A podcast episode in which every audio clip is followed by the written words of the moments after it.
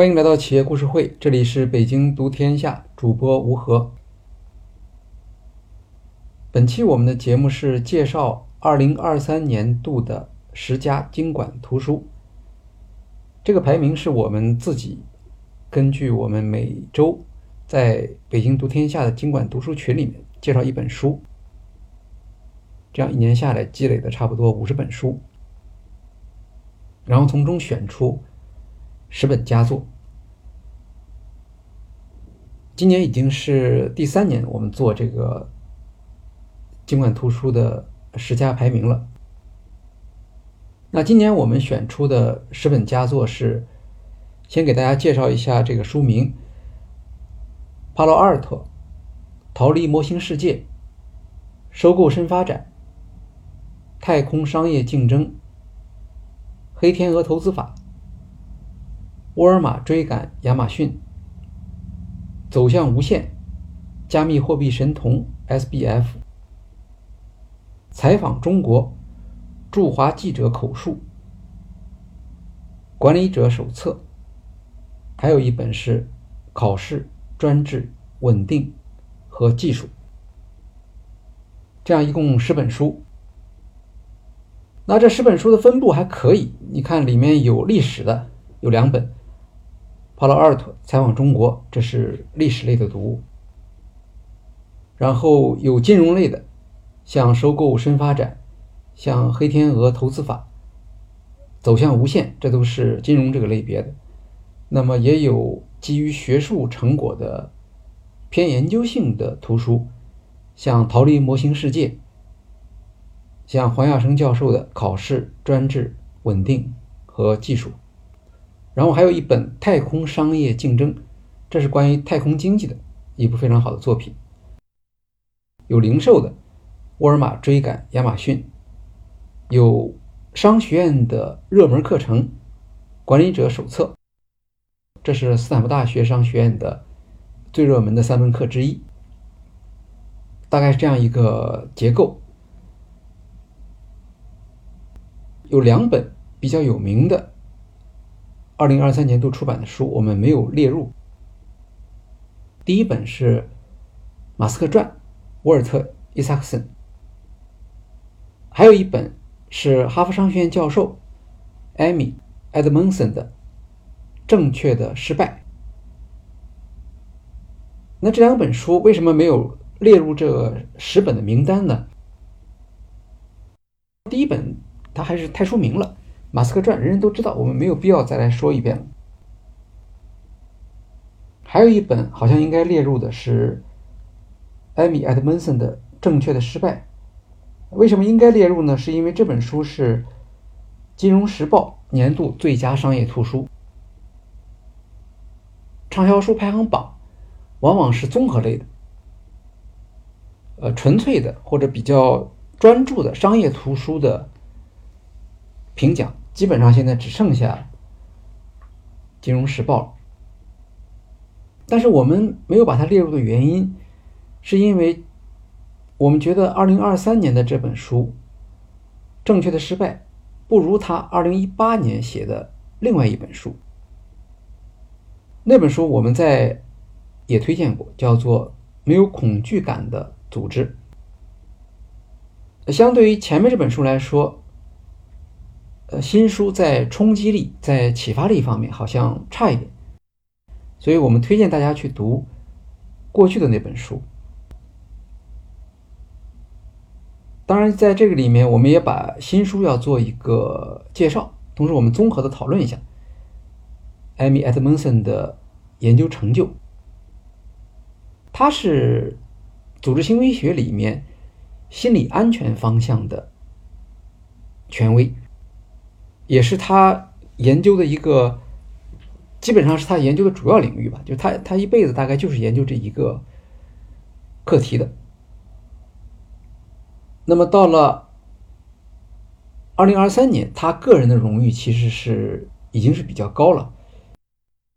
有一个很有名的奖项叫做“管理思想五十人”，这个是一个非学术类的奖项，它主要是看这个研究人员在企业界的接受程度。呃，但是对于许多学者来说，学术成就当然很重要，但是企业界能不能接受你作为一个管理者的思想，这个也很重要。那么，艾米·埃德蒙森是连续两届管理五十人排名里面的第一名，所以确实是一个在西方世界吧，是一个重要的管理思想家。可能也是这个原因，所以《金融时报》今年把年度最佳商业图书给了他。那像这类商业图书的评奖，其实有的时候恐怕也有一些问题啊。今年就有一个故事，比如《金融时报》它评商业图书奖，通常呢是有三个步骤。第一步，它会有一个一个基本的书单吧，啊，或者叫入围图书。在入围图书的基础上，它会有一个 short list。那在这里面挑出六本，大概是从二十本入围图书里面挑出六本短名单。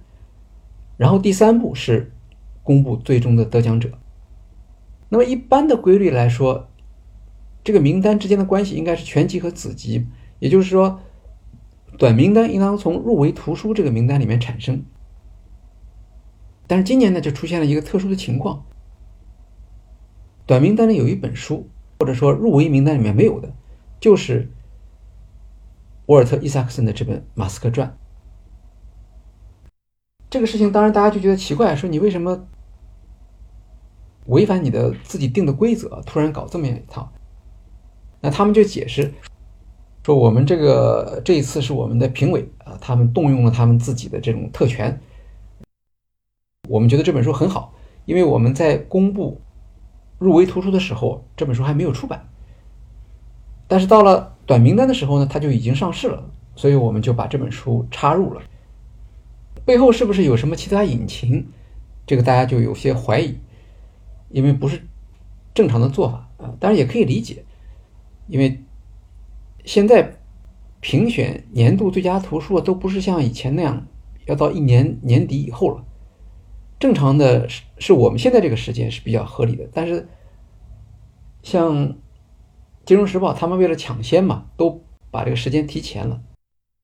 他可能是十月份的时候，还是九月份的时候就开始准备做这个工作了。虽然他最后公布是在十二月份公布。当然，还有另一个问题是选题的均衡性，他至少要选一本。比如加密货币的书是吧？他今年选的什么书呢？选的是一本叫做《Easy Money》，啊，就是钱来的很快。这本书也不错，但是跟我们所在我们的过去的节目中极力推荐的 Michael Lewis 的那本《走向无限》，也是我们今年评选的十本佳作相比，我感觉还是 Michael Lewis 这本书好像更合适一些。啊，当然这里面也可能有时间的因素。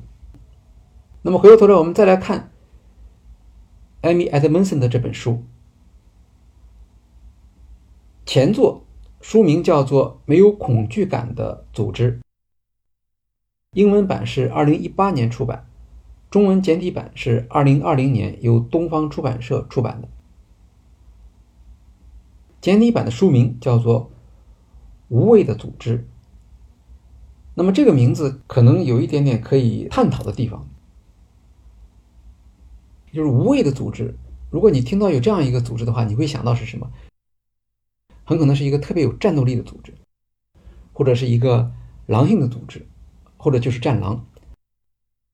但是这个翻译可能不是很好的体现了埃德蒙森教授的这个主题，因为他的主题是讲心理安全。无畏的意思是说，这个员工。在组织里面或者在团队里面，他不害怕，他没有恐惧感，所以我们把它翻译成没有恐惧感的组织。那么我们来看繁体版，二零二三年天下出了繁体版，繁体版叫做心理安全感的力量。那么他的确没有用原文，因为原文。没有恐惧感的组织可能会有一些歧义，他直接说了心理安全感。当然，简体版这个副标题还是翻译的很准确的，他说的是构建心理安全空间，以激发团队的创新、学习和成长。这个也是现在美国图书出版的一个潮流，就书名越来越长，不知道是为了检索方便还是怎么样。那台湾版的副标题是“别让沉默扼杀了你的团队的未来”。不管他们怎么样来表达和翻译，关键词是很明确的：心理安全。而且，Amy Edmondson 的论断也很简单：心理安全是团队绩效的唯一的决定因素。那么，他所说的心理安全怎么理解？它是指一一组可以观察到的团队现象。用来衡量团队的成员是否敢于冒险，而不担心受到羞辱。这个其实不需要做很详细的解释，大家都可以理解。我们都有直觉，都有这方面的经验。比如说，在团队会议的时候，成员敢不敢说话，这就是心理安全的一个指标。敢不敢说话就是冒险。因为你说了话之后，如果你会受到反击，别人会怼你，会受到羞辱，那你就不会说话。这个时候你就没有心理安全感。那这本书，二零一八年的这本书《没有安全感的组织》，它的核心思想是来自于一九九九年艾德文森教授发表过的一篇论文。这篇论文发表在《Administrative Science Quarterly》。就是管理科学季刊上面，这是管理学的顶级刊物了，叫做《心理安全与工作团队的学习行为》。这篇文章是这个研究主题的代表性作品。那这本书就是以这篇文章作为基础发展起来的。这种类型的书啊，属于基于经验研究的管理学科普。它在美国市场上是特别典型的一种非虚构作品类型。大家可能都看过一本管理畅销书，叫做《影响力》，作者西奥迪尼，很多年来一直是畅销书。那这本书它就是一个基于上世纪八十年代心理学研究成果写成的一个科普类的图书。虽然时间是比较长了，就相对说来，它的研究成果是老了一点，但它仍然是在市场上可能是排名第一、第二的这种畅销书。优点是什么？优点就是这类书里面它所引用的这些研究成果都是发表过的，经过同行评议的，并且能够经过严格的实验检验的。所以，同样是科普，其实是可以有不一样的表现。如果你的作品是直接援引这些最有影响力的论文，或者是顶级刊物的论文的话，那你这书在在说服力、在信服力方面，当然就会比较好一些。那这篇文章《心理安全与工作团队的学习行为》。是不是属于这样的一篇优秀论文呢？你看它的引用，现在的引用次数是一万三千多次。据艾米·埃德文森教授自己介绍，有关心理安全的论文已经有一千篇了。基本上这一千篇论文都会引用他的这篇原始论文。然后其他的，如果你写组织行为、写组织文化，那你很可能也会用到他的这篇文章。这是在学术界，它是一个影响力非常高的这么一个作品。那么另一个特点是它的相关性，也就是说，它是不是只在学术界有反响，在具体的管理工作中，在一线的管理人员中间，它是不是能够引发大家的共鸣呢？这篇文章正好在这个方面表现的也非常好，因为在。他发表文章的之前，一批新的互联网公司已经出现了，而这些公司呢，他们在管理上想追求一些新的东西。比较典型的就是像 Amazon、像 Google 这样的公司。那么 Amazon 我们知道它有一个管理原则，就是团队的规模必须控制在非常小的这样的一个水平上。小到什么程度呢？就是一次订餐不能超过两张披萨饼。如果两张披萨饼吃不饱，这个团队就要减人。好，这样做的结果是。一个大型的公司可能就会有很多的小团队，那么这个时候在研究团队工作的原理就特别有价值了，因为我们如果能够知道怎么样能够让这个团队提高绩效，那公司里那么多的团队就都可以受益。也是基于这样的一个考虑，所以 Google 这个公司在二零一五年，它发起了一个公司内部的研究项目，叫做。亚里士多德项目，Google 这家公司很有意思，他们很愿意去，至少在在他们的早期啊，很愿意去尝试一些新的管理上的做法。他一开始做的项目叫做氧气项目啊，氧气项目是说他想知道什么样的管理者是绩效最高的管理者。那第二个项目就是亚里士多德项目，亚里士多德项目的目的是想知道什么样的团队是绩效最高的。当时，Google 它的研究对象是它的内部四百支团队，这些团队有很多不同的特点，是吧？有的团队可能是完全是精英组成的，有的团队可能是完全是由初级人员组成的，有的团队是组合式的，然后有的团队在工作中的表现或者工作中的行为，它是完全不一样的，所以他们就想。找出一个规律来证明怎么样来建立这个团队是最佳方案，这个也很好理解，的确是有用的。那么经过研究呢，得出了一个和他们预期不太一样的结论。比如他们发现，一个团队的构成元素其实不是那么重要，它是不是完全由资深的员工，还是完全由新员工构成？这个其实不重要，然后团队的文化有的时候也不那么重要。有的团队上班的时候在一起，下班了还尽量在一起；有的团队只在上班的时候在一起，下班以后各走各的路。但是这方面的差别不影响团队的绩效，甚至很有意思一个发现是，团队的规模也不影响团队的绩效。这就跟两个披萨那个原则其实是有点。冲突啊！好，那么这些相关的因素其实都不是决定性因素。什么是决定性因素呢？他们列出了五个，其中第一个就是心理安全，也就是说，团队的成员敢不敢发出自己的声音？团队的成员在犯错误的时候会不会受到羞辱？团队成员在面临失败的时候是选择？安全第一，还是敢于去接受风险，这些才是团队绩效的最重要的决定因素。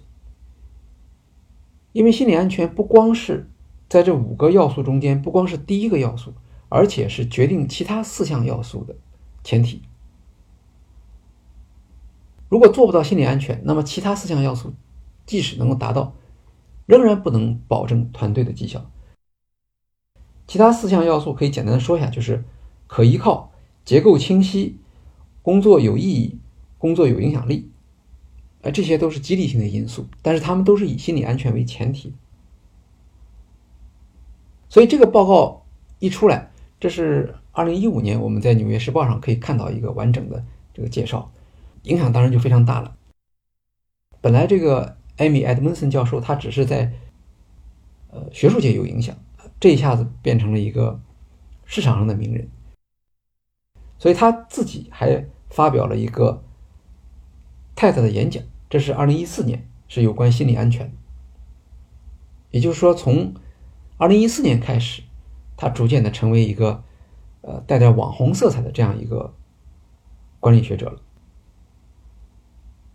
那么我们现在为止讲的都是二零一八年那本书《没有恐惧感的组织》它的主要内容。那新书二零二三年出版，叫《正确的错误》，这是五年之后他又出了一本新书。那为什么这个时候要出一本新书呢？其中一个原因是，我们看它的区别就知道了，它和过去的书有什么不一样。新书更加强调心理安全的应用场景，如何帮助组织提升创新能力和洞察力。因为前一本书好像给人的感觉主要是强调这样的一个一个知识或者一个结论。那么到底？企业应该怎么样去利用这个东西？怎么样做？做什么？是这本书的主要内容。那这本书的开始，它是从一个管理学界的老生常谈入手，就是我们对待失败的态度。那么失败当然就跟心理安全是有关系的，是吧？如果你害怕失败，那你的心理安全水平就比较低嘛。可是，在管理学上呢，我们会发现。有不同的管理顾问，他们对失败的看法是不一样的。有的人说，必须尽早失败，这是一个说法，是吧？追求失败，尽早失败。第二个说法就是不能允许失败，呃，企业要有纪律，企业要有秩序。那在管理实务中呢，其实这样的不同的主张其实是并行不悖的。艾米·埃德温森就认为。说，其实最重要的不是说是追求这两个极端，是主动去寻找失败，还是竭力去避免失败，这个都不对。我们应该对失败本身进行分类，然后根据不同的失败类型采取不同态度。所以他说，失败和失败是不一样的。在管理实践中，失败应该分成三类。第一类叫做。基本的失败。第二类叫做复杂的失败和智能的失败。第三类是智能的失败。基本的失败就是操作失误，这属于质量管理的主题，这是不可避免的，但是是可以控制的，并且是可以通过呃统计学来进行优化的。像戴明的质量管理法，其实讨论的就是怎么样来减少这种基本的失败。里边当然也有心理安全的作用。通常我们都知道，你越害怕，你越容易出错，对吧？这是基本的失败。第二类失败叫做复杂的失败。复杂的失败是什么意思？是说一个组织或者一个团队，他会竭尽全力去避免这种类型的失败，可是呢，它仍然会发生。所以就等于是在这个失败出现之前，我不知道什么环节。或者什么流程会导致这样的失败？那最典型的就是美国挑战者号航天飞机它的失事。其实事后来做事故调查的时候，发现这个失败是可以避免。还有一些服务行业也出现这种情况，像花旗银行，花旗银行有一次给顾客汇款，汇多少钱呢？汇九亿美元，汇错了。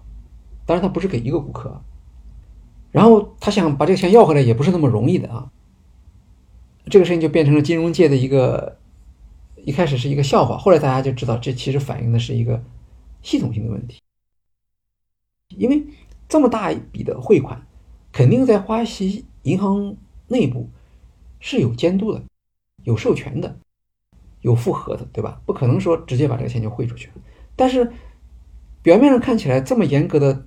层层的把关，结果还是犯了一个大的错误。所以这说明什么？说明在这个过程中间是有一些你不知道的，或者你无法想象的出错的环节。这就是所谓的复杂的失败。复杂的失败有它不可避免的地方。那么事后的复盘检查，往往会发现，其实这个过程中间是有人提出了不同的意见，或者提出了警告。可是被忽视了，所以在减少复杂失败这个方面，心理安全是很重要的。就大家要敢于说话，敢于提出不同的意见，才能够有助于减少这种看起来好像无法解决的这种失败。那么这两类失败，他认为都是组织希望避免的失败。那第三类失败叫做智能失败，这个就不一样了。智能的失败指的是能够为企业带来新的启发、形成新的洞察的失败。这就是书名的意思，就是正确的失败。那么正确的失败，怎么样来把它转化为企业的洞察呢？那管理学的看法一般说，这个就需要营造出一种心理安全的环境。有些失败，员工可能就不告诉你了。这样的话，你就不能从失败中学习，或者员工看到失败就把它放在脑后，避免去面对它，或者不愿意去研究它。那这样的话，这个失败也就白白的放过了。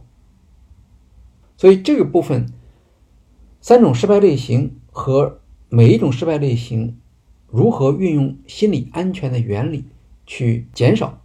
前两类失败，去把后一类失败变成企业的洞察和企业的创新，这个就是这本新书的主要内容。它一共八章，光是三种失败类型的分析和对策就占了六章。然后他说，智能失败虽然是提出的一个新的概念，但并不是说在现实生活中就没有。他举了个例子，就是科学研究的失败。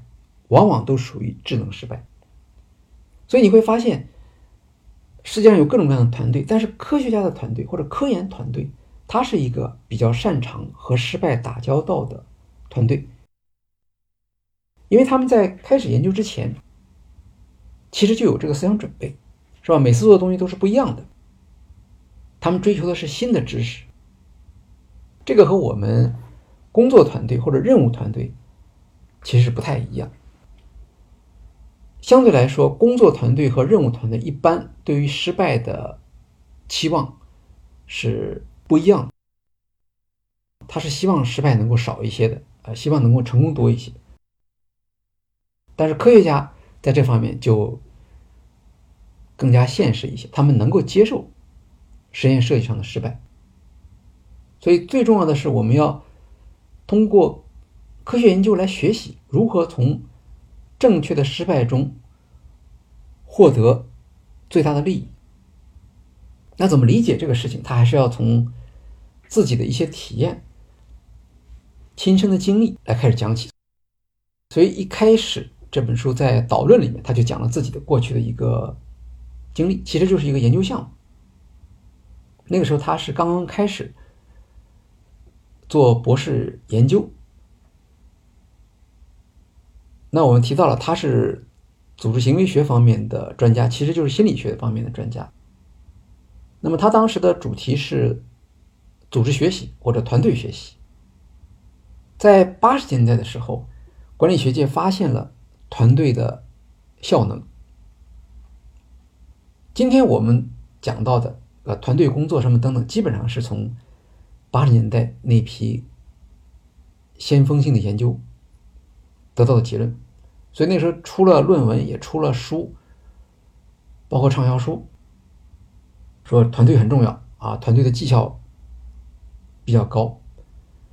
那他参与的这个研究小组是哈佛大学的，这个项目小组曾经研究过一个什么课题呢？就是民航机组配置。那民航有一个特点，就是它是不允许失败。这个很好理解，但是怎么样能够降低机组在工作中的出错的这个机会呢？那这里面就有不同的假设。那个时候，大家已经开始对团队或者不同团队构成的这个效率和效能差别的原因开始进行分析。那哈佛大学的这个小组当时的假定是说，作为民航的机组的话。如果这个机组得到了充分的休息，那么它出错的可能性就会小一些。那疲劳的机组相对来就容易出错。这是一个听起来很合理的这样的一个假设。那么他们就开始做实验了。必须要有经验数据来证明嘛。那个时候，美国已经有了民航的这种模拟器，就模拟飞行器。好，找两个机组，一个机组是刚刚连续几天执行飞行任务，疲劳，不断的工作；另一个机组是新的，至少休息了是两天还是三天，这样一个机组。那么，一样的飞行模拟器，然后给他们出一样的题目，可能会导致错误判断的这些题目，然后我们来看这两个小组的表现是怎么样。那结果和他们的预期或者和他们的实验的假设正好相反。那个连续作业好几天的、比较疲劳的那个团队，他的事故的差错率就小，而那个新的休息的很好的团队，他的事故的差错率反而高。哦，这就是一个失败。简单的说，对吧？你的假定是错误的。那么这个失败，其实在团队研究中是有一个很大的贡献的。因为他们进一步的研究为什么会这样？结论是什么？结论是那个那支疲劳的团队，虽然他们有不利的条件，但他们也有有利的条件，因为他们在之前的几天里面相互磨合，很熟悉了，他们组成了一个真正的团队。他们知道团队成员有哪些优点，有哪些不足，在遇到问题的时候，或者在遇到事故风险的时候，怎么样来通过。同心协力来降低事故的风险。相反，那个休息好的团队，虽然他们的精神状态很好，但是他们之间没有事先没有很好的磨合，所以每次遇到新的问题，他们都要重新讨论，重新来学习怎么样来共同做出决策。因此，他们的事故的错误率反而比较高。这个就是一个从失败中学习的一个小的例子。那这是别人的例子。下面就轮到他自己了。这个论文发表之后，就是关于机组人员的团队效能、机组人员的事故错误率的这个研究报告发表之后，对于民航是做了很大的贡献。因为在民航里面有一个专门的一项工作叫做机组资源管理，其实它就是研究怎么样的。来对机组进行人员配置，既能够降低成本，更重要的是降低事故发生率。所以这个研究其实是跟实物是有一个非常直接的这种联系，它直接促成了可以说最近几十年来民航事故率非常低的这样的一个原因，做了个贡献。那好，我们想象一下。什么样的行业在看到这篇论文之后，会对他非常感兴趣呢？其中一个行业就是医院。那么，因为大家都是同一个系统的，哈佛医学院的这些人，他们就听说了这个研究成果，然后他们一想，哎，这个对我们有启发呀。我们也是不能允许有事故的，或者我们希望事故越少越好。我们的工作对于事故特别敏感，那么。你研究民航的这个团队的结果，对于民航降低它的事故率有帮助。那么，你能不能来研究一下我们医院里面的这个团队，然后给我们出一些主意，帮助我们降低医疗事故？这也是一个很合情合理的一个一个问题。那么，他们就找了这个团队来说：“你们来帮我们做一个这方面的研究。”当时正好，艾米·埃德蒙森是要做论文，然后他导师就说：“哎，别的人都很忙，那你就去做这个吧。”好，他就去做这个研究了。那么在接手这项任务的时候，他说他当时其实是很轻松的。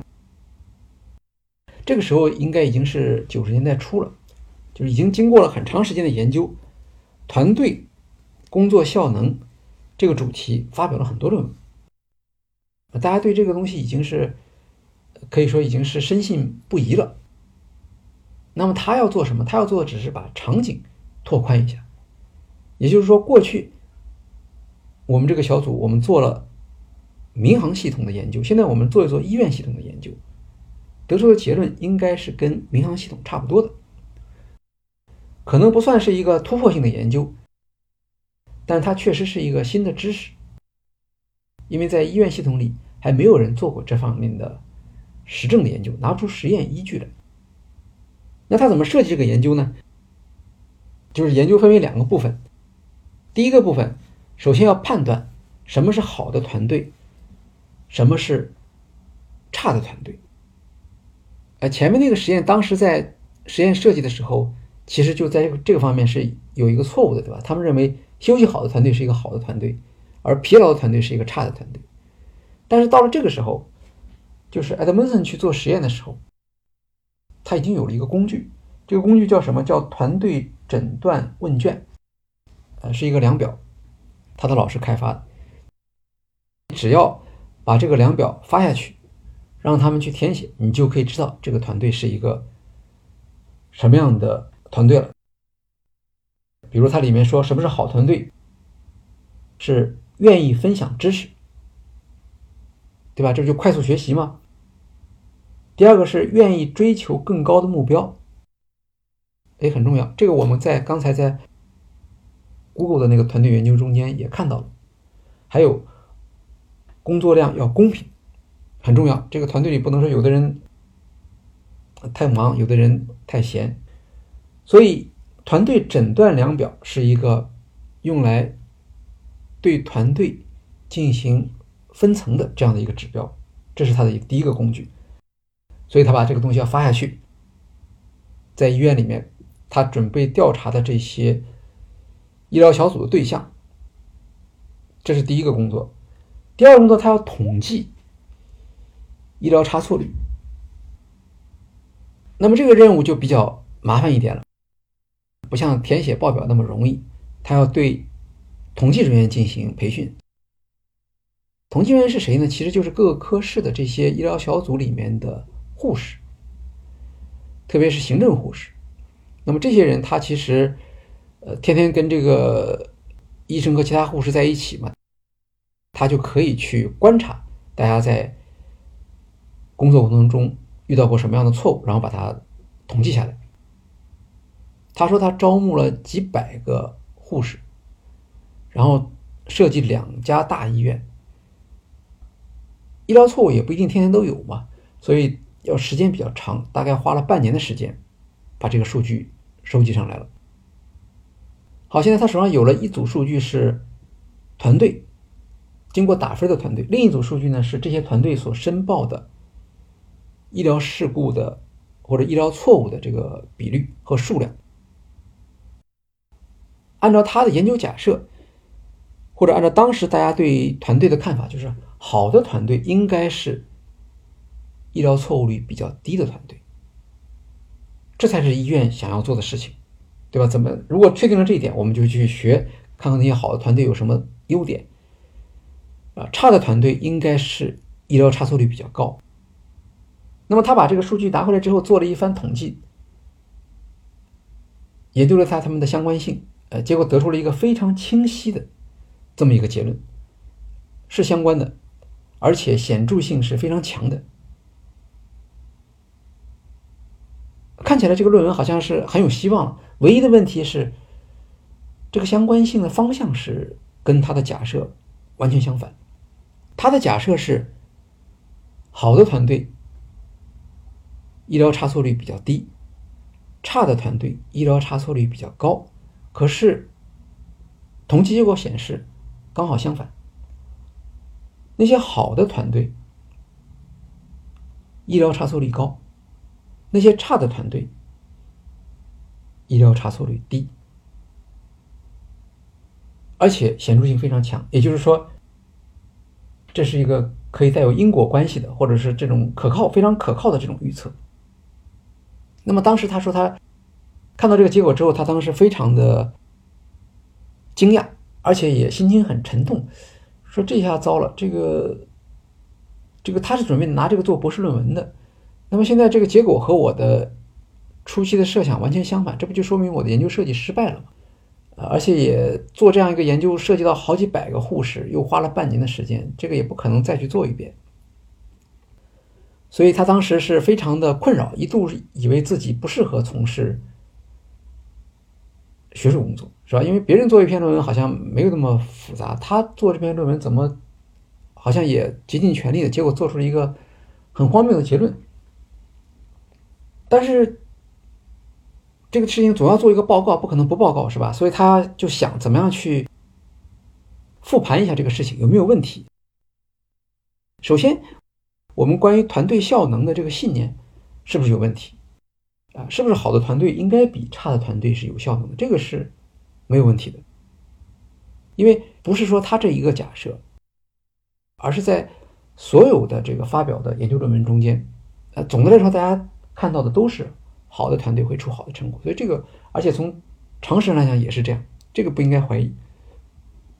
那么第二个就是这个研究的实施的过程是不是有问题？比如说。用的这个问卷和量表是不是有问题？这个也没有。既然老师给他用了，这是发表过的一个量表，它的信度和效度都是达到了行业要求，那么这个也没问题。统计的时候是不是有错？这个护士在登记的时候会不会出错？会有出错。可是因为它涉及到的护士非常多，几百个护士。所以，就算是有人某有某个方向的错误，他不会有一个系统性的偏差，不会把多说成少。那么还有什么可能呢？他最后想，还有一种可能，就是在统计的时候出现一种系统性的偏差。呃，什么意思呢？这是所有的问卷调查中间经常会遇到的问题，因为问卷调查往往是被调查者自己报告，尤其是这种医疗差错，那这是一个。让人紧张的因素，我可能不愿意多报或者怎么样，那么这会就会产生一个偏差啊，他可能是有两次他就报一次，或者他三次他才报一次，有没有这种可能呢？他也不能确定，所以他就跑到哈佛医学院去问他那个那个项目的负责人，当时就出项目的这个人，这个人正在等着他的报告呢，然后一听他结论不理想。然后又提出这么一个假设，他就很生气。他说：“你这是什么意思吗？你是说我们这个医生、我们的护士，这个职业操守有问题吗？他们隐瞒医疗差错吗？”所以他就把他给赶回去了。但是他这个态度反而让埃德蒙森觉得他自己的猜测是有道理的。呃，如果你不愿意接受这样一个事实，或者你你你特别反感这个事情，那恰恰说明有人可能会愿意这样做。但是他需要证明这是一个系统性的偏差，那怎么证明这一点呢？他先想能不能在我现有的这个数据里面去进一步的做一个分析，然后他就去看他那个问卷，这问卷里面有一道题目，这道题目说的是，如果我在团队里面犯了错误，团队的态度是对事不对人，这是什么意思呢？这道题目其实就是一个心理安全的题目。如果团队是对人，那么你就会害怕，那你就不敢去冒险，你就不敢去谈论错误。好，这个题目其实是一个指标性的，不能全面的反映这个团队是好团队还是差团队，但是它可以很好的反映团队的气氛。那么他就把这个结果抽出来看，他发现凡是团队气氛比较温和，也就是说大家不怕错误，可以。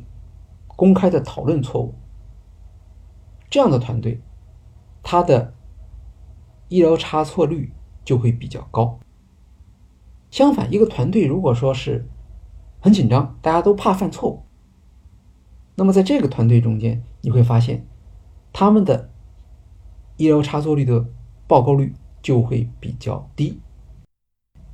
哎，这样的话就可以解释了为什么好的团队。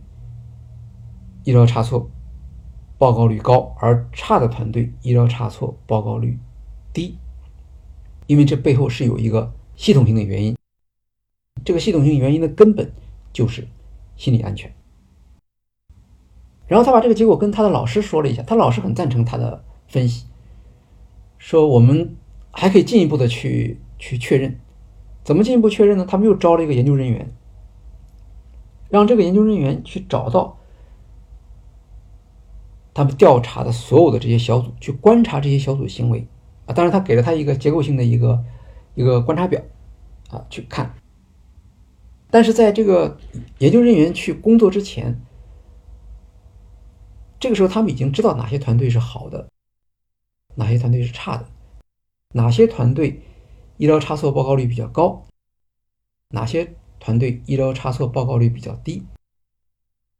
但是这些信息他都不告诉这个研究人员，这就是相当于双盲了。这个研究人员什么不知道，他是拿着一个他的观察表。比较客观的去一个一个团队的去观察他们的工作情景，然后很快他就回报回来了。回来跟这个埃德蒙的介绍的时候，他就说，团队和团队之间差别真是太大了。哎，有的团队在出错的时候，会采取一个比较宽容的态度、开放的态度，大家可以讨论这个错误，不会说。因为精神紧张而回避对这个错误的讨论，相反，有的团队就非常紧张，出错的人就会受到大家的指责，然后他唯一的希望就是大家赶快把这个事情忘掉，也就意味着他们不会去公开的、反复的讨论这个错误，那么他们就很难从这个错误中间去学习。好，这个研究人员他既然不知道，所以他就把这个团队也按照心理安全的程度，也就是团队。对错误的容忍程度分成两大类，他把这个结果告诉了埃德蒙森。埃德蒙森把这两大类的这个团队和他手上已经有的医疗差错率的报告一比，最后发现了一个完美的匹配。也就是说，心理安全程度高的好的团队，他的医疗差错报告率就高。所以，真正的故事。是那些差的团队出现了系统性的偏差，少报了，而不是说这些好的团队它的差错率更高。这个研究呢，对于团队研究是一个重大的贡献。团队和团队是不一样的，我们不能简单的说团队的工作就比个体的工作效能更高。因为有的好的团队有差的团队，而好的团队和差的团队的区别在哪里？可以说有很多因素。有的人说我一看就知道这是个好的团队，那是因为它有非常多的因素。可是这些因素中间，并不是它的重要性是相同的，其中只有一个因素是最重要的。这是我们也不能确定，对吧？可能大家会觉得很多因素很重要，或者有好几个因素结合在一起才能组成一个好的团队。但是埃德蒙森作为一个理论家，他的一个了不起的地方，或者这个理论特别漂亮的一点，就在于他就有这个把握。你其他的那些因素都可以放在一边，这是唯一的决定性的因素。团队的成员敢不敢说话，这个是决定了团队效能的唯一因素。所以这是一个很漂亮的研究。后来就从这个研究出发，他写了好几篇论文。他第一篇论文可能是九六年发表的吧，还不是那么顶级的刊物的。九九年发表的是引发了这个整个管理学界的关注。然后他就从这里开始，从那以后他基本上主要就是做这方面的研究，是他一生的学术生涯的核心。现在一讲管理学，一讲到心理安全，马上就会。蹦出来，艾米·埃德蒙森的名字。但是这个概念其实本身不是他提出来的，他当时写论文的时候也没有用心理安全这个说法。后来他觉得用心理安全这个更合适。他那时候讲的是团队对于错误的开放性或者容忍度。那这个概念谁提出来的？是五十年代一个非常有名的心理学家卡尔·罗杰斯他提出来的。他当时还非常准确的提出了心理安全与创造力之间的关系。哎，这个其实跟埃德温森的研究是一样的。八十年代的时候，质量管理大师戴明他提出了质量管理十四法。这个十四法里面第八条就是让员工免于恐惧。但是他们做的都是一些不是基于实证研究的，而更多的是一些总结性的经验总结，或者是演绎推理的结果。而大规模的基于实证数据研究提出来心理安全概念的，就是艾米·埃德蒙森。所以从这个意义上来讲，我们应该说，《没有恐惧感的组织》这本书，它应该列入至少是二十一世纪以来的最佳管理图书。那刚才我们也提到了，管理学界有一个著名的奖项——管理思想五十人，这个是两年评选一次，两年评选一次。在二零二一年和二零二三年，连续两年他是评选为第一名，这个不容易的，因为他第二名是谁呀？能想到第二名是 Adam Grant，他最近中文书他有一本叫做《重新思考》，我忘了是哪一年，大概也是跟他差不多前后的出版，卖的很好。那么 Adam Grant 是沃顿的嘛，他也只能排第二。后面有些人物是我们知道的，像发明商业画布的。像蓝海战略的这些人都在后面，所以在至少在西方的管理学界，大家对于埃德温斯比较认可。那么他的这本新书，他是希望把心理安全能够在企业中间的应用得到更加充分的这个发挥。比如说，说到心理安全，其实有的时候是一个很大的范围，大家很多时候都会跟心理安全联系在一起。但是对于企业来说呢？只能选择一些去做。那么怎么做？哎，那他讲的就是我们着重从失败这个角度来看，通过保证员工的心理安全，使得我们能够从失败中得到学习。因为心理安全是接受失败和正确处理失败的前提。他还是讲民航，民航为什么安全率比较高，做得好，是因为民航它必须接受失败。他必须正面面对这个失败，所以他也不是说这些民航的员工或者民航的管理者水平就更高，而是他采用了一种更加开放的态度。就因为如果他不让大家说话，那最后结果就是非常悲惨的。所以他不是说不容忍这个呃失败，而是因为他经常面对失败，他就必须研究失败，必须用一个开放的态度来看待失败。所以在新书里面，他也尽量给大家一些事例。有的书评人看了这个，我没数啊。书评人说，这个里面有五十个从失败中获益的这样的案例。好，但是我们讲了这么多，其实好像艾米·埃德蒙森并不是一个知名的人物嘛，对吧？很多人可能都没有听说过他。然后我们现在去看豆瓣，你会发现豆瓣上面对他这个书的下面他的评论其实是很不以为然的。我看到。第一个是第一本书，二零一八年那本书，下面有评论说：“说你看这个这个西方的管理学教授花了那么大的力气，证明了一个谁都知道的事情。谁谁不知道？我我也知道，心理安全很重要。二零二三年的这本书就是正确的失败，然后又有人说说你看他讲了很多降低系统失败的方法，这些方法本质上讲跟那些六西格玛质量管理法没什么区别。”所以，理工科的人都知道他讲的东西。呃，这个现象其实反映了艾米·埃德蒙森他的心理安全和心理安全的研究在国内的传播和研究恐怕是呃不太够的。我倒没有去看我们国内心理安全的论文发表了多少。其实，我们作为这个亚洲的这种组织或者企业里面的成员，心理安全的问题。恐怕比北美的那些组织和企业更加严重，呃，所以这个领域是我们一个比较缺的一个领域。另外一个点呢，呃，在行业中间没有普遍推广的原因，是因为我觉得跟管理顾问没有参与有关系。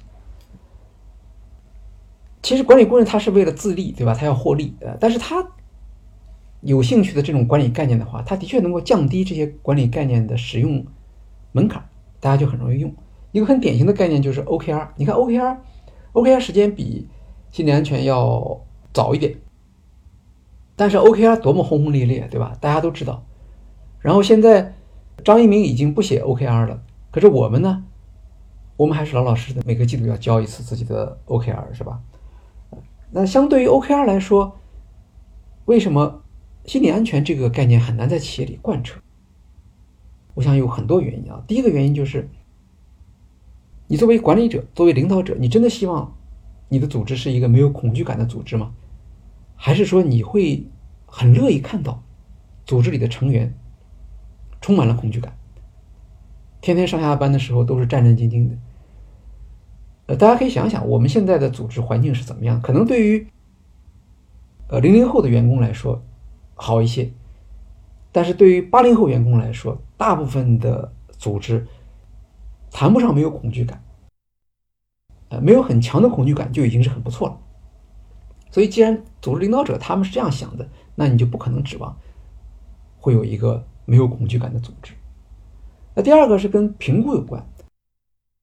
就是我们在做评估的时候，我们一定是从成功的角度来评估的。你很少听到说从失败的角度来进行评估，那那怎么评估啊？这是一个技术性的困难，对吧？呃，在现实中有没有注重失败的这种企业评估呢？有的。我们以前做过一个案例，DARPA，有的人可能听说过。呃，DARPA 就是国防部。高等研究计划局的全称，它最著名的成果就是互联网。这是一个特别敢于挑战技术前沿、挑战不可能完成的任务的这么一个组织机构。那么，DARPA 的项目经理，他的项目成功率是多少？是百分之五到百分之十。也就是说，他做十个项目，九个要失败。而且在 DARPA，如果你的项目的成功率突然变高了，那你就要走人了，因为你肯定是不敢去挑战那些不可能的任务。也就是说，他在选择项目的时候，他们已经做了思想准备，就这个项目九成九的可能性是不能成功的。呃，但这是一个比较特殊的机构嘛？你看他现在自己想要复制过去的成功也很困难，别的人想要学习他，好像也没有谁能够学到。这个都反映了这个确实是很困难。在美国，其实我们也没有看到像 Google，比如说他做了这个亚里士多德研究。那么理论上讲，既然心理安全是最重要的因素，Google 是不是也在他的管理中间去贯彻了这种思想呢？他们做了一些介绍，比如说他们怎么样在团队内部来鼓励大家获得这种心理安全。然后对管理层进行培训，让他们在跟员工沟通的时候、跟员工相处的时候也注意这个要素。呃，不过这方面好像成就不是特别的明显，到目前为止还没有看到哪个组织说他在提高心理安全方面做的非常好的。这可能也是这个艾德文森教授他现在不得不出来又做一本新书。来推广自己的思想，这样的一个动机吧。那么，在国内，我们有没有相似的这种企业的案例可以跟心理安全联系起来？这个是我在准备介绍这个新书的时候在考虑的一件事情。那我想，我们可以从一个一个比较小的案例出发来看这样的一个情况。在新冠疫情发生之后。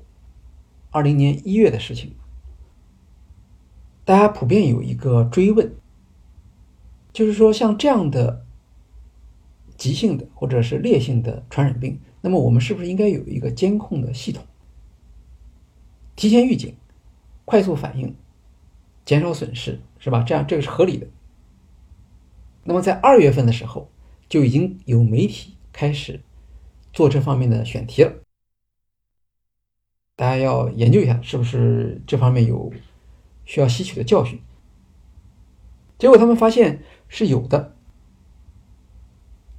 这个预报系统叫做呃什么传染病和突发公共卫生事件，很长的一个名字，简称叫什么叫直报系统？直报系统是什么意思？为什么那么简单？叫直报？直报的意思就是说，如果你发现了这种情况。哪怕你是一个乡镇的卫生院，你也可以直接上报到北京中国疾控中心。这个就是直报系统的意思。那直报系统是怎么来的呢？是二零零四年开发的。前一年就是 SARS，SARS 的时候，那个时候其实在传染病的监测的时候，就发现了一个比较痛苦的事实，因为在现代国家里面，大家都有这个传染病的监控和报告系统。早期的报告系统是什么呢？是一种卡片，卡片上面已经把这个需要填写的项目做了规定，尽量简化，让你方便你填写。填写之后，你就可以把这卡片交给你的所在地的这个相关的公共卫生部门，比如说卫生局啊，或者怎么样，然后它再逐级的向上报。那么这个速度就比较慢。当时在二零零三年的时候，据说要想把全国的这个信息统计一遍，需要一个月的时间。这个事情是不可接受的，一定要解决这个事情。所以在二零零四年，现在媒体的报道是说投资七点三亿，还有的报道说更多的。那么就建立了这个直报系统。直报系统的特点是什么？首先是网络化，就是它是依赖网络来进行报告，那当然速度会非常快了。然后第二个特点什么是自动化，就是简化这个申报的流程。什么叫简化申报流程呢？在医院系统里面，你只要输入这个烈性传染病的关键字，不管你输入鼠疫啊还是霍乱，然后马上就会跳出一个表格来。他也不知道你是谁，他就会跳出一张表格来，请你登记。这个表格登记也是比较简单的，就是你你按照你的这个当时掌握的情况，然后把这个登记表上传，上传到哪呢？这个上传就是直报了，直接就到了疾控中心了。这样的话呢，就解决了什么问题？就解决了层层报告的这么一个效率低的一个问题。同时呢，又利用了网络技术，呃，把这个申报的过程简化，能够让中国疾控中心很快的就可以知道。因为是是公共卫生的这个事业，而且涉及到人命关天嘛，所以这个系统的打造的时候是很认真的。呃，当时给的数据是说，百分之九十八的县级的医疗机构和百分之九十六的乡镇卫生院里面都有这个报告系统。呃，其中到乡镇卫生院这个是很了不起的，因为那个时候零四年的时候，网络还不是像现在这么发达，这个都要花钱的，然后要维护这个东西，因为不管有没有，你都得都得保持它连通啊。这个工作量是很大的，所以这个直报系统应该说那个时候是下了很大的决心去做这个事情，效果确实也很好。它的速度可以快到什么程度？就内部的数据是说，最快四个小时，从医生填写这个报告到疾控中心收到这个报告，四个小时就可以完成。后来还得了二零零七年的这个中华预防医学会的这个奖项，那个时候可以说达到了世界级的这个先进水平。因为到了二零一六年的时候，环球网有一篇报道说，当时美国要汇集这种信息啊，要一周的时间，而我们一天就够了。呃，当然，美国为什么需要一周的时间，跟它的那个政治体制有关啊，它是联邦制的国家嘛，所以你联邦要要要数据。得通过州，它不像我们中央集权制的这个国家，在中国疾控中心，每隔两个小时就要有人工来进行打开这个系统，要来进行巡查的。然后相关的这个传染病，只要是累计到了五例，就会报警，这个就不需要人工了。所以听起来的话，好像是考虑的很周到。那么这个系统在。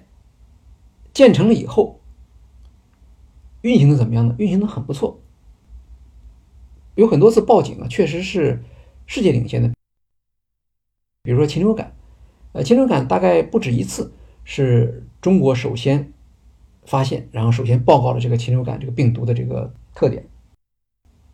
到了好像是二零一九年，中国疾控中心的主任高福高老师他就说，我们现在可以做到六个小时。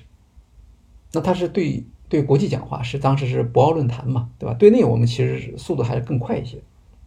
那么，二零一九年的七月份，这个直报系统举行了全国的演练，八千多个官员参加这个演练，很重视。而且演练的课题是什么？就是发现了一个发热的外国的病人，然后你赶快去查出跟他接触过的人，然后启动这种隔离，同时向上级进行申报。就是很大规模的这种演练。到了这一年的十一月份，这个系统还曾经发现过内蒙出现鼠疫，所以当时我记得是。首席科学家曾光吧，曾光他曾经说过，他说：“呃，SARS 可能有很多兄弟姐妹，我们不知道。但是 SARS 如果再来的话，那我们肯定是逃不过我们这个系统。然后也就是因为反复的演练，而且多次的立功，所以使得整个卫健委系统，包括中央政府对于这个直报系统都是非常的信任。所以到了。”二零二零年，当新冠疫情发生的时候，这个系统好像反应没有那么快，这个就大家特别吃惊啊！这怎么会是这样的？先说是湖北的问题吗？也没有问题。为什么？湖北在二零一九年刚刚开过一个专业会议，他们当时会议提出的目标是在传染病。信息综合质量方面要做到全国第一，这种目标不是轻易提出来的，因为你如果提出这个目标，你必须有相应的人员准备，必须有相应的资金的拨款，而且必须要有领导的决心。所以湖北省肯定是没有问题的，但是为什么最后我们没有看到这个直报系统立功呢？这不正是他立功的机会吗？也是他。设计的最重要的原因吗？那一开始记者去问的时候，曾经有过一个解释，说这个系统我们说四小时也好，六小时也好，它指的是什么？指的是已知的传染病啊，肺炎鼠疫。那你在显微镜底下你看一下，你发现了这个菌了，你就可以向上报告了。可是新冠是我们不知道的，所以就不能像。这两个病那么样报告那么快，但是这个解释呢有一定道理，可是它不能解释为什么会差那么多时间。实际上，这个病是最迟十二月中旬就已经发现了，直报系统里第一个报告的是一月三号，差那么长的时间，这中间是怎么回事呢？而且有的人说。说 SARS 不就是不知道的病吗？那么 SARS 出现以后建立的这个直报系统，你肯定会考虑到，如果这个病是以前没有见过的，有没有考虑到呢？考虑到了。所以在这个直报系统里面有一个项目叫做原因不明的肺炎，这个就是针对的就是新冠这种情况。那么原因不明的肺炎，它并不要求你有了之后马上就报。他说：“你发现了之后，你要在十二个小时之内组织会诊。如果会诊的结果是确实是原因不明的肺炎，那么这个时候就要立刻上报。呃，这里面其实就是有一个含糊的解释对吧？因为像这种肺炎呢，它本身是有很多种类型，也可能会有诊断上的错误。”所以你要让基层的医生，当他看到新冠的时候，他马上向上报告，这个确实不是一个现实的要求。那平时这个系统主要报什么？其实平时这个系统主要就是报刚才那位专家提到的，就是现有的、现有认识的这个疾病，报告量有多少？最近看到的数字是说，他一年的报告量是九百万例啊。当然，这里面大部分可能都是噪音。那这也可以解释为什么需要有一个会诊，对吧？不不能说什么事儿都往上报，那那疾控中心不用干别的事情，所以这是一个很大的困难。然后会诊之后，显然是武汉那边他们做了会诊，会诊之后可能是得出了一个确定的结论，属于传统肺病的某一种，那么他就可以不用去报。但是武汉是全国医疗资源比较好的地方，就是它跟这个北上广相比，可能稍微差一点，但差的不会多。所以他们有很多别的工具去帮助他们来做这个判断和分析。其中一个新的工具就是基因测序。这个病是最早我看到，至少十二月十三号就有人到医院去了。那么一开始，当然大家只会把它看成是一个普通的肺炎嘛。到了二十多号的时候，大概这个事情就比较正面的认识了，大家又觉得这个事情好像它不像那么普通肺炎那么好治。那它到底是不是一种新的肺炎？这个就需要基因测序来做结论了。所以到了十二月二十六号的时候，你就看到有医院向外开始发送样本了，去做基因测序。呃，现在看到的报道是一共是发了九个样本，其中比较重要或者后面引发后果的是有四个样本。十二月二十六号，第一个样本是发到哪去的？发到是广东的一家，广州的一家叫做微源的这个公司，他做基因测序。然后第二个样本是发到华大基因，应该是发到深圳。第三个样本是发到上海，上海工卫下面有一个什么传染病预防的一个研究所，这个研究所的主任叫做张永振，张永振教授。张永振呢和武汉的这家医院他们是有个科研上的这种联系的，呃，所以那么我们有了一个新的病例，我们说不定还可以。做这个论文发表，所以他们就投到了张永振的。第四个样本是发到了北京，叫北京博奥，也是做基因测序的。这个事情并不是卫健委统一组织的，因为这些机构除了张教授那个机构以外，其他都是商业性的机构。那你只要出钱，人家就给你做，也没有什么审批的东西，也价格也不贵。那个时候的。基因测序可能就是几千块钱。好，然后这个时候发出的这个样本需要等待这些基因测序公司的测试。啊，最早的一份样本是十二月二十四号发出，发给微源。那么正常的基因测序公司的工作流程是三天出结果。因为他是一天到晚接受全国各地发来的各种各样的样本嘛。啊，所以对他们来说，这是一个标准流程。二十四号最早发去的那个样本，在二十七号就出了结果了。出了结果之后很有意思，广州威源公司跟武汉方面就联系，武汉就赶快问说：“你们这个报告的结果是什么呢？我们要看到你们的这个报告。”威源公司的答复说：“我们不能给你书面报告。”我们只能给你一个口头报告。其实这时候就已经说明一个问题了：为什么他不出书面报告，他出口头报告？然后口头报告是说，在你们送的样本里面，我们发现了一种新型的冠状病毒，过去没有的。好，这个医院方面接到这口头报告之后，他们也向上报告，向卫健委去报告了。然后卫健委就问说：“那那你这个报告？”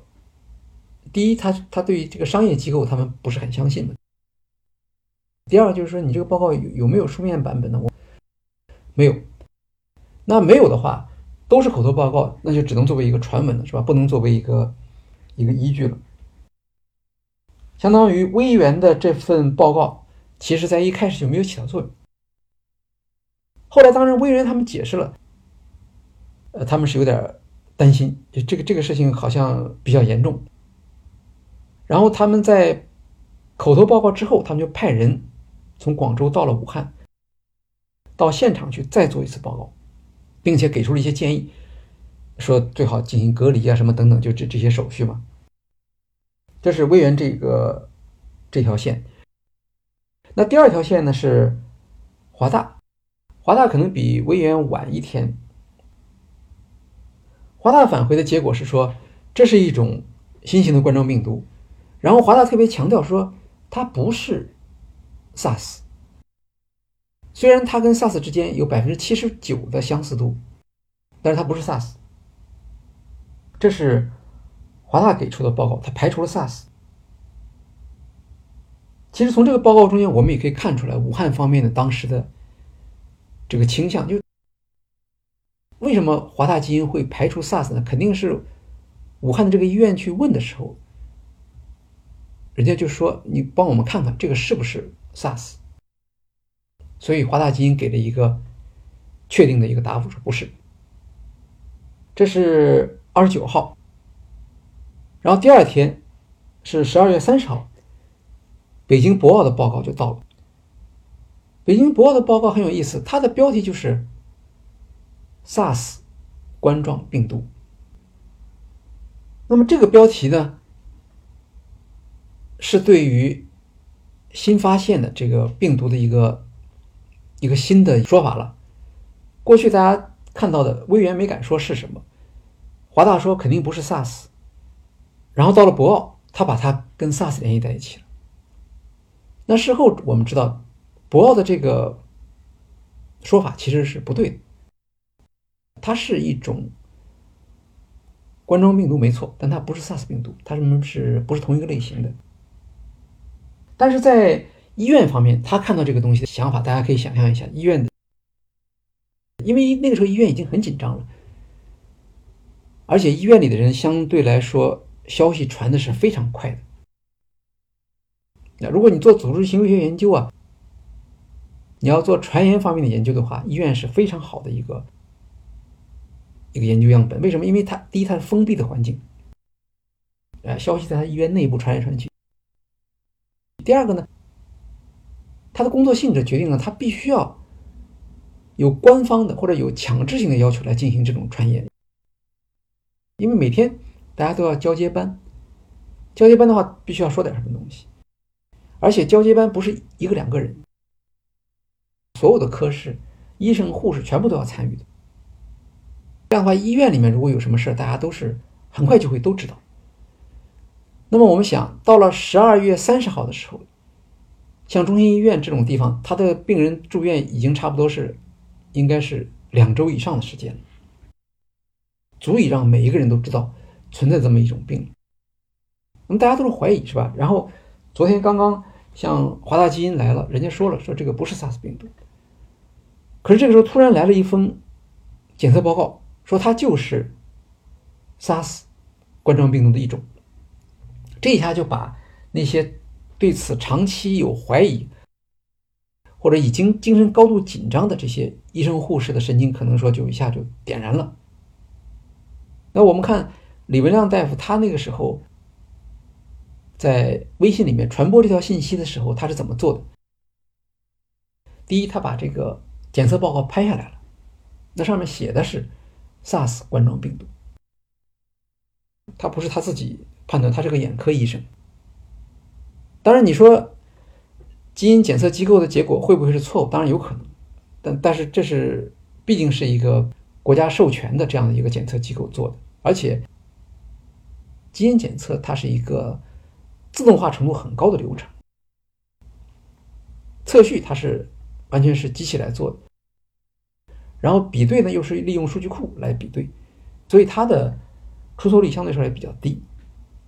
那么他把检测报告拍进去了，然后他又加了一句话，他说具体的分型还在研究之中，可能就是因为他知道有不同的意见，所以他说后面还可能有新的一些信息出来。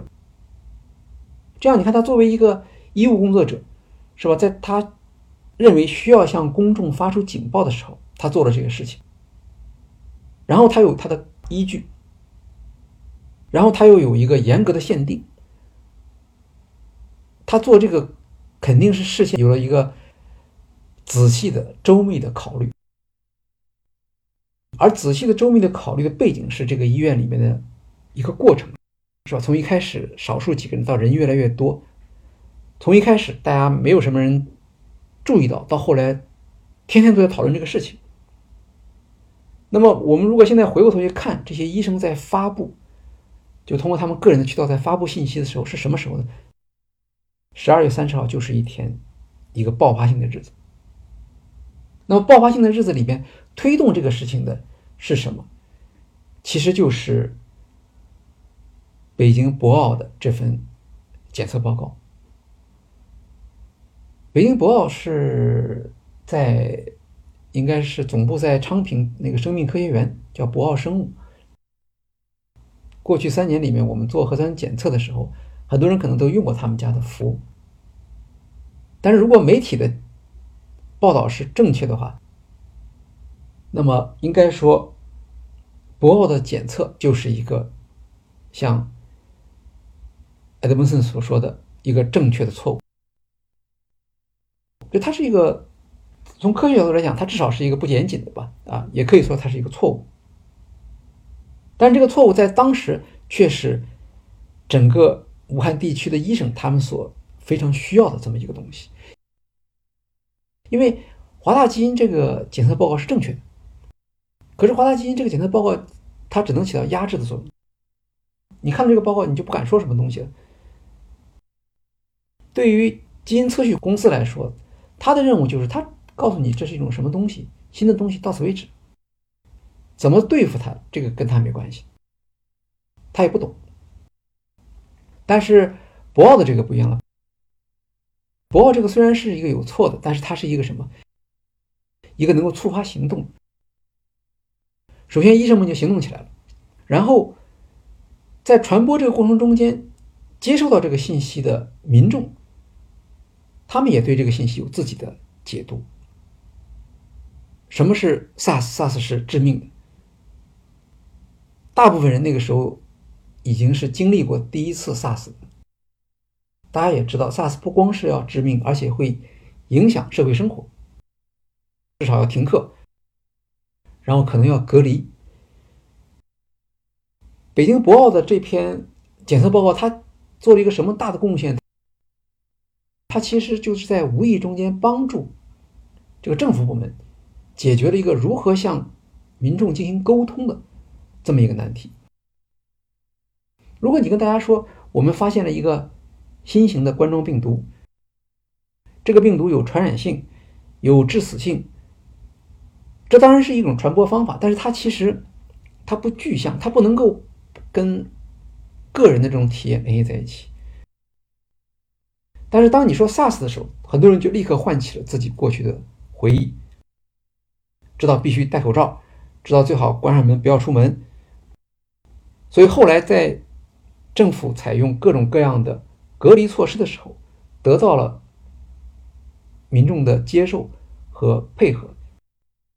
其实跟这种非常具体的现象是有关系的。有的时候国外在评论说：“哎，为什么中国的这些呃居民他们都非常的守纪律？”呃，实际上这个跟过去 SARS 的经验是有一个很大的关系的。如果没有经过 SARS 的话，那么这次的这个。至少在秩序方面，其实是很难想象是现在这样一个结果。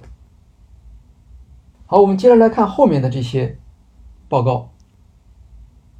那么这个时候，我们看到三十号的时候，直报系统有声音吗？一点声音都没有，这不是很奇怪吗？是吧？现在我们回过头来看医院医生的情况，有一个医生叫张继先，他是湖北省。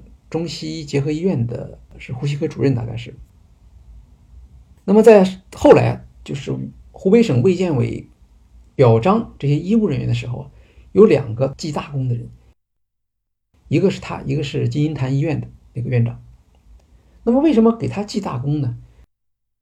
就是因为他当时在十二月二十六号就开始看到有病人了。然后他对病人立刻就采取了传染病管理的那些措施。二十七号，他就向江汉区做了报告。二十八号，这些病人又增加了。二十九号的时候，他就向越级啊，就是三级报告了。区里当然要报告，然后武汉市、湖北省都做了报告。那么这个充分的报告，特别是第二次报告是以医院的名义去做的，也就是一级组织来向上报告，和前面那个报告性质不一样。这个就对于湖北省当时转变态度起到了一个决定性的作用。所以后来他得了一个记了一次大功。那么在这个过程中间，其实他自己是有判断的。事后他跟记者说：“他说，你看二十七号的时候啊，他有一家三口，再加上另外一个来自于那个华南海鲜市场的。他说一家三口得病，这不就是传染病吗？所以他当时马上就采取了这个非典时期的那种措施，因为他是经历过非典时期的，而且是没有向医院申请防护服，直接在淘宝上订了防护服。”因为医院申请那个防护服，如果到的话，时间就晚了。他在这个过程中间呢，创造了一个特别好的一个结果。他领导的这个科室一个感染都没有，那他们是最早接触病人的，最终却一个感染都没有。那说明什么呢？只能说明他们采用了最高级别的防护措施，而且从。二十七号的四个病人到二十九号，他都报到湖北省了，可见这个病人的数量是大大的增加了。那么我们按照前面讲的直报系统的要求是什么？五个病例就要报警了。这个时候，现在光是这个湖北中西医综合医院，它就不止五个病例了。那全武汉，那那更加不知道多少个病例了。可是直报系统还是没有响应。按照大多数媒体的说法，也包括私人的这个微信，说中国疾控中心的主任高福高老师，他是在十二月三十号晚上通过微信呢，还是通过什么系统，就是看到的这条消息，知道武汉有这个情况，然后他连夜就采取了行动。我们看到，在中国疾控中心这边，他是没有时差的，因为。作为负责人，他是知道这个事情，只要听到了，就要就要立刻采取行动。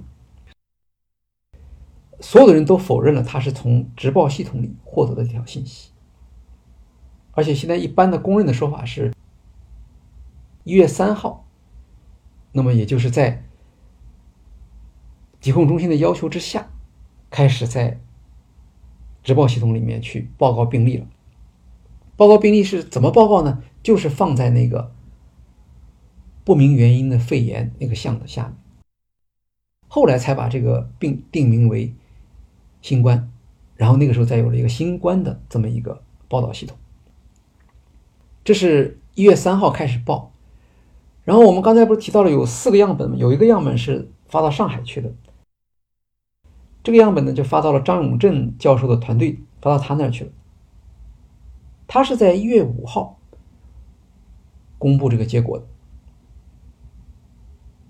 那这里面我们就可以看到，这个研究机构或者政府性的研究机构，它和商业机构是不一样。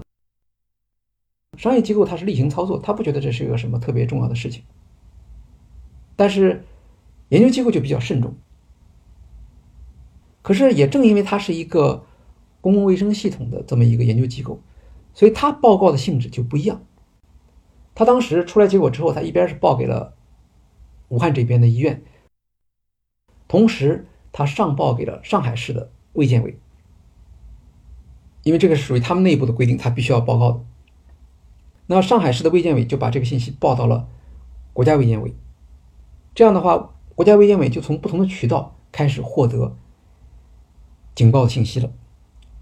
而且张永振教授他们是工业系统，他们在报告的时候，他不光是只报告说这是一个一个新型的冠状病毒有什么特征。他还会给出一些公共卫生方面的建议，其中就包括启动相关措施。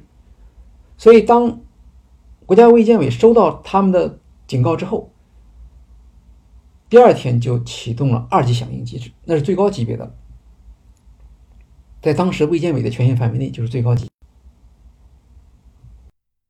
华大也好，卫院也好，包括博鳌也好，他们的报告并没有能够激发国家卫健委的行为。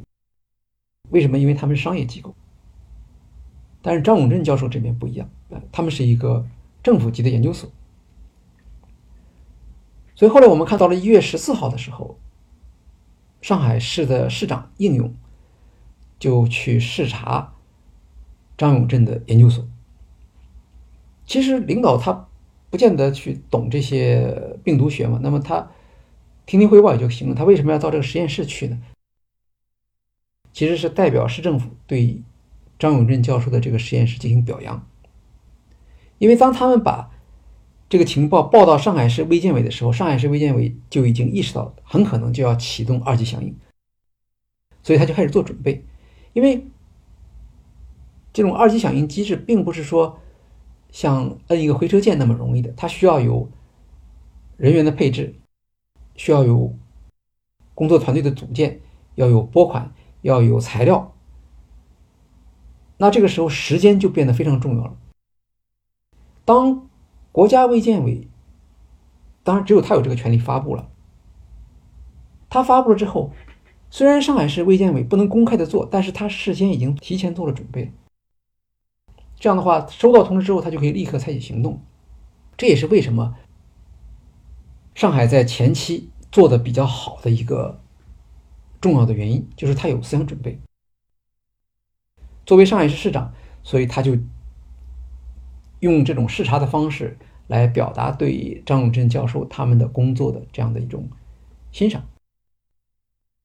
相反，其他的省份这个时候就比较被动了，因为启用二级响应机制，大家可能还要先去现翻书，到底这个里面包括一些什么内容，对吧？不是天天练这个东西。另外，直报系统还有一个很有意思的特点，一月三号不是开始直报了吗？那么按道理讲，别的省份就应该。特别关注这个直报的信息嘛，但是他们看不到，因为直报系统是一个垂直的系统，也就是说，湖北省可以看到武汉市，可以看到江汉区，但是比如广东省，它是看不到武汉市医院的这个情况，这是很有意思。就是为什么当时系统会设计出一个呃垂直管理的这样的一个做法？现在当然已经改了，他他们已经取消了这个。现在只要有病例，全国都能看到。那么过去为什么要这样做？这是个很有意思的一个一个组织行为的一个现象啊。但是当时的一个现实的情况就是，由于他在直报系统中间，别的省份看不到，那么其实也就大大的削弱了它的一个预警的作用。因为当你没有看到这些具体的信息的时候，你就很难组织起本地的这种这个传染病的预防的工作。你看，财经在调查这个上事实的时候，他其实很聪明。他一方面他在湖北省进行调查，另一方面他跑到西北甘肃那边去进行调查。因为甘肃，你看它相隔距离很远嘛，然后他们得到信息就比较慢，他们整个的这个反应。思想准备什么这些都都很落后，这就是当时的一个实际情况。那现在我们怎么样来看待这个失败啊？就按照埃德蒙森的教授的观点啊，这首先这是一个肯定是一个复杂失败，就是它是不应该发生的。我们有了这么一个直报系统，我们当时希望在这种事情上它能够发挥作用，可是它恰恰没有发挥作用啊，这是一个复杂失败里面需要去。检讨的一个问题。同时，我们能不能从智能失败的角度去看待它？那么，至少有一个角度是可以去研究的，就是是不是有一个直报系统，我们就应该依赖它？就哪怕这个直报系统是真的非常的有效，因为过去这个直报系统立了很多功，那这些立的功和它的这个效率，这都是真实的，并不是捏造的。也因为如此，所以各级政府都特别相信这个系统。可是我们还是不能排除其他系统的这个重要性，对吧？比如说北京博鳌阴差阳错，他发了这么一份报告，然后触发了里边的大夫他们这个医生群体的这样的一个快速的转发。那么这就是一个什么？这是一个传言系统啊，或者在组织行为学中我们叫流言的这个系统。那这个系统其实也是起作用的，因为你直报系统没有声音呢。通过这个留言系统，可能北京的这些首长们他们就能够看到这个信息，这个就很重要了。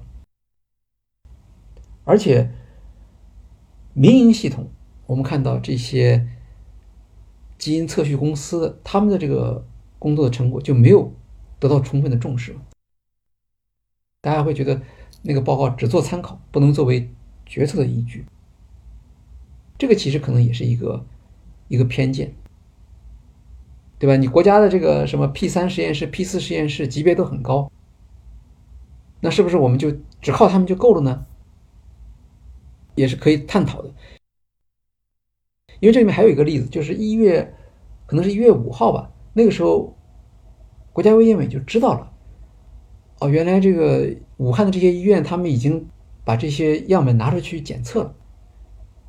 当然事先这个没问题啊，平时我们医院里面那些计划生育的什么，他们都拿去基因检测嘛，没说不行啊。但现在不一样，现在这个事情私自检测，国家卫健委觉得这个就不太合适。所以他们就发了一个文，就说检测这种样本必须是符合资质的研究所才能做。可是可能因为时间匆忙嘛，他这个他在划定范围的时候，他尽量他就把那些民营的机构都划在外面嘛。最后一看，只有疾控中心系统的这些研究所、研究室，他们才能够去做这个检测。如果死抠这个条文的话，你就会发现，武汉的病毒研究所，石正丽教授的这个团队也被排除在外了。中科院病毒研究所，他们居然是没有资质去做这个事情。其实他们已经拿到这个样本了，然后他们做了，做了之后，他们因为有这道命令，他们就不能去发表。后来就有人指责说：“哎，这这这个你不是亚洲最最大的这个病毒研究所吗？怎么？”那个第一批公布基因测序的人里面，怎么没有你啊？呃，所以他们这个病毒所就等于两面都受到了指责，弄得非常的呃尴尬。这些信息我们都是从媒体的公开报道里面来的，大家可以看一下当时的财新网、财经杂志、中国青年报、经济观察报，还有羊城晚报。这都有非常详细的这个报道，特别是关于这个直报系统，因为大家觉得花了很多钱，一定要要好好的总结这方面的经验。